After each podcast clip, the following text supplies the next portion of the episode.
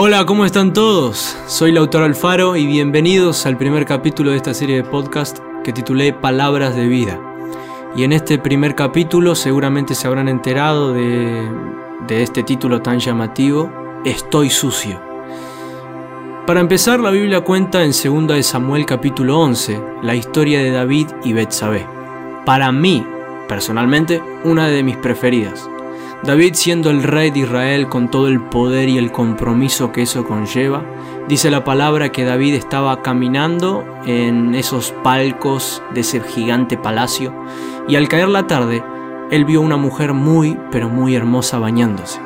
Automáticamente lo que hacen los ojos de David, deseándola, es llamar a sus mensajeros para que le avisen, así va a su habitación y pasan toda la noche juntos. Algunos meses después, viene esa mujer a David y le hace llegar el mensaje de que está embarazada.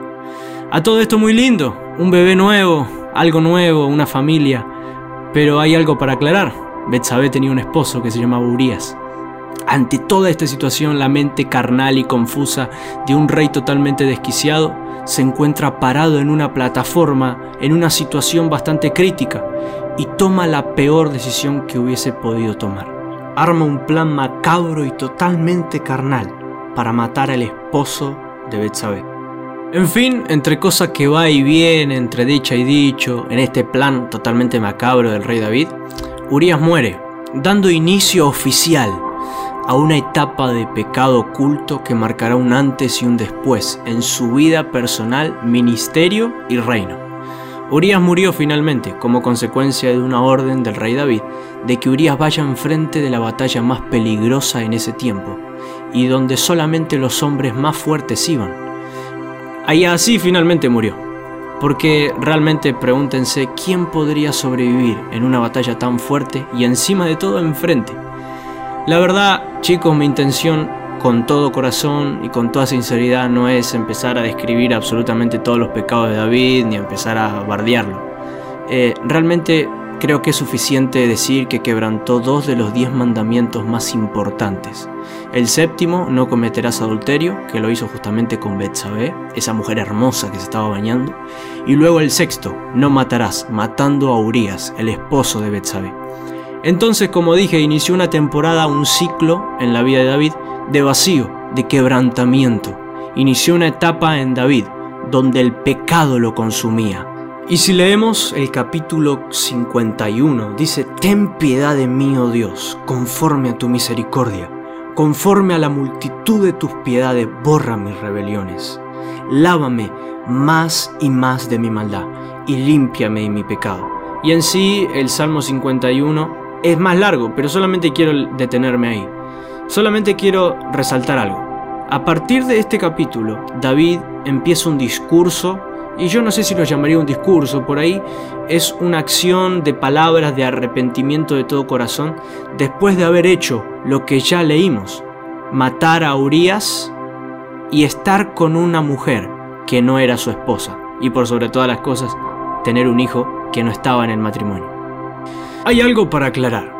En ese tiempo la actitud de David, del rey David, con respecto a Bexabé y a Urias, era muy pero muy normal en el ámbito de las decisiones de un rey. Es decir, que a los ojos de los hombres no estaba mal. Es más, hasta no era nada raro. Era muy normal ver a, un, a reyes teniendo esta actitud o tomando este tipo de decisiones. Pero fíjense en el final del capítulo 51 de Salmos. Eh, y me encanta esto porque es algo realmente revelador. Dice, mas esto que David había hecho fue desagradable ante los ojos de Jehová.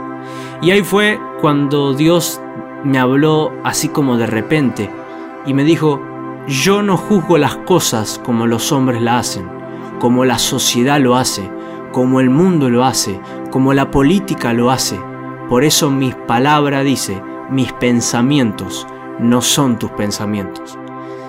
Estoy sucio nació en el peor momento de mi vida donde no encontraba un destino, donde me sentía vacío.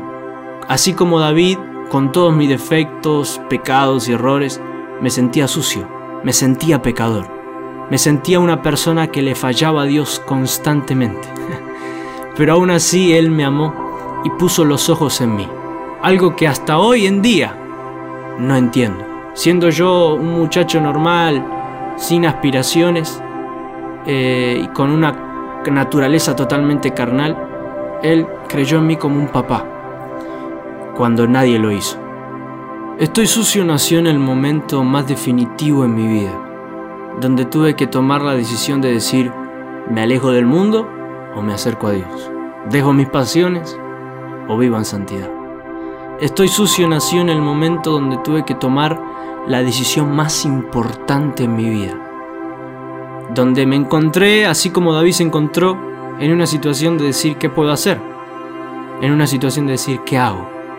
Estoy sucio nació justamente cuando me sentía sucio, de tanta amargura, falta de perdón, carencia de identidad, y cuando no entendí que Él, solamente Él, era el único que podía limpiarme.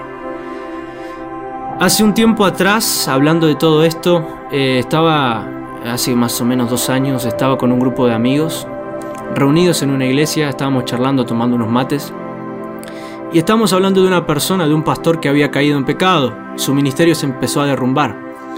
Entonces, había, se levantó una chica en medio de toda esta conversación, nosotros nos estábamos lamentando realmente esa situación porque era un referente, y la chica se levanta y dice, yo sabía que ese era un pecador, yo sabía que algo escondía, mejor que se vaya al infierno.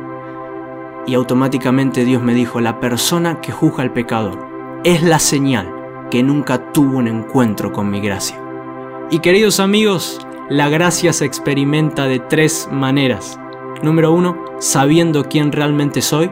Número dos, de dónde Dios me sacó. Y número 3, reconociendo mis debilidades y pasiones.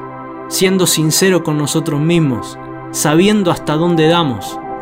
Cuando a nosotros se nos revela que no somos perfectos, que así como David hemos pecado, así como David hemos estado sucios, Él nos amó. Es ahí, en ese momento, donde experimentamos ese regalo inmerecido que es la gracia. El problema es que muchas veces queremos hacernos los todos poderosos creyendo que todo lo podemos, que todo lo sabemos, que somos el libro gordo de petete, diría mi, mamá, que todo se sabe y que tiene miles de experiencias. Pero cuando realmente reconocemos quiénes somos, que tenemos un montón de debilidades y aún así Él nos ama y nos sigue usando, ahí es donde experimentamos la gracia. Fíjense que en el Salmo 32, versículo 2, Dice, Bienaventurado el hombre a quien Jehová no culpa de iniquidad, y cuyo espíritu no hay engaño. Y dice, miren esto porque a mí me asombra el versículo 3. Mientras callé, se envejecieron mis huesos, en mi gemir todo el día, porque de día y de noche se agravó sobre mí tu mano, se volvió mi verdor en sequedad de verano. En este, en este salmo tan revelador, vemos que David confesó algo realmente impresionante y también importante para aclarar en toda esta historia. Se ve que David, desde que estuvo con Betsabé y mató a Urias, hasta ese momento que se arrepintió en el Salmo 51, pasó un tiempo, una temporada, debe haber pasado unos 3, 4 meses, o un poquito más, un poquito menos, donde él guardó su pecado, donde él no se confesó, donde él guardaba internamente lo que había hecho, nadie lo sabía, donde él no reconocía, no le pedía perdón a Dios. Y fíjense lo asombroso, que Él mismo reconoce, y callar mis pecados, envejecieron mis huesos. Entendemos con esto que cuando una persona esconde su pecado, esconde su amargura, esconde su debilidad, esconde, esconde esa falta de perdón, esconde esa falta de sentirme todo el tiempo menos y querer eh, siempre encajar en un grupo, cuando esconde esa falta de perdón, cuando esconde esa orfandad, su vida espiritual envejecerá y morirá.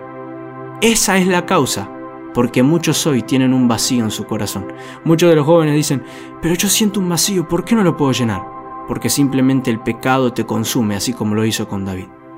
Pero qué bueno porque Dios lo perdonó a David. Pero ¿por qué lo perdonó? Porque simplemente David se arrepintió de todo corazón. Fíjense qué curioso que cuando nació el hijo de David, que estuvo con Betsabé, apenas nació enfermó y luego murió. El Espíritu Santo me dijo algo con todo esto, chicos. Todo lo que se haga con la carne, en pecado, en rebeldía, toda relación, todo trabajo, todo negocio, en cualquier área, será temporal y no será fructífero. Pero lo que hagas con mi espíritu, dice el Señor, lo que hagas conmigo, al lado mío, será eterno y nunca se acabará, prosperará y se multiplicará en todas las generaciones. Y hoy jóvenes, para terminar este primer capítulo, quiero darles una palabra. Te sentí sucio, así como David, te sentí sucia. Y por ahí estás callando ese pecado, esa falta de perdón. Eso que hiciste, te sentí sucio, te sentí sucia. En el peor momento de tu vida. Por ahí me estás escuchando y estás pasando el peor momento de tu vida. Está pasando la situación que nunca te esperaste. Yo quiero decirte algo. Dios te ama. Él te perdona, así como lo perdonó David. Pero hay algo, una clave en todo esto. Que David se arrepintió. Pero no solamente fue un arrepentimiento de palabras. David se arrepintió de todo corazón. Él hoy te quiere limpiar de tu suciedad. Él quiere limpiarte de tu pecado. Porque déjame decirte que la única manera de que vas a ser limpio de esa amargura, de esa falta de perdón, de ese pecado, de ese vacío, el único que puede limpiarte es tu papá, Dios. Esto fue el primer capítulo de Palabras de Vida. Estoy sucio. Levántense, sean luz en esta generación. Dios lo bendiga.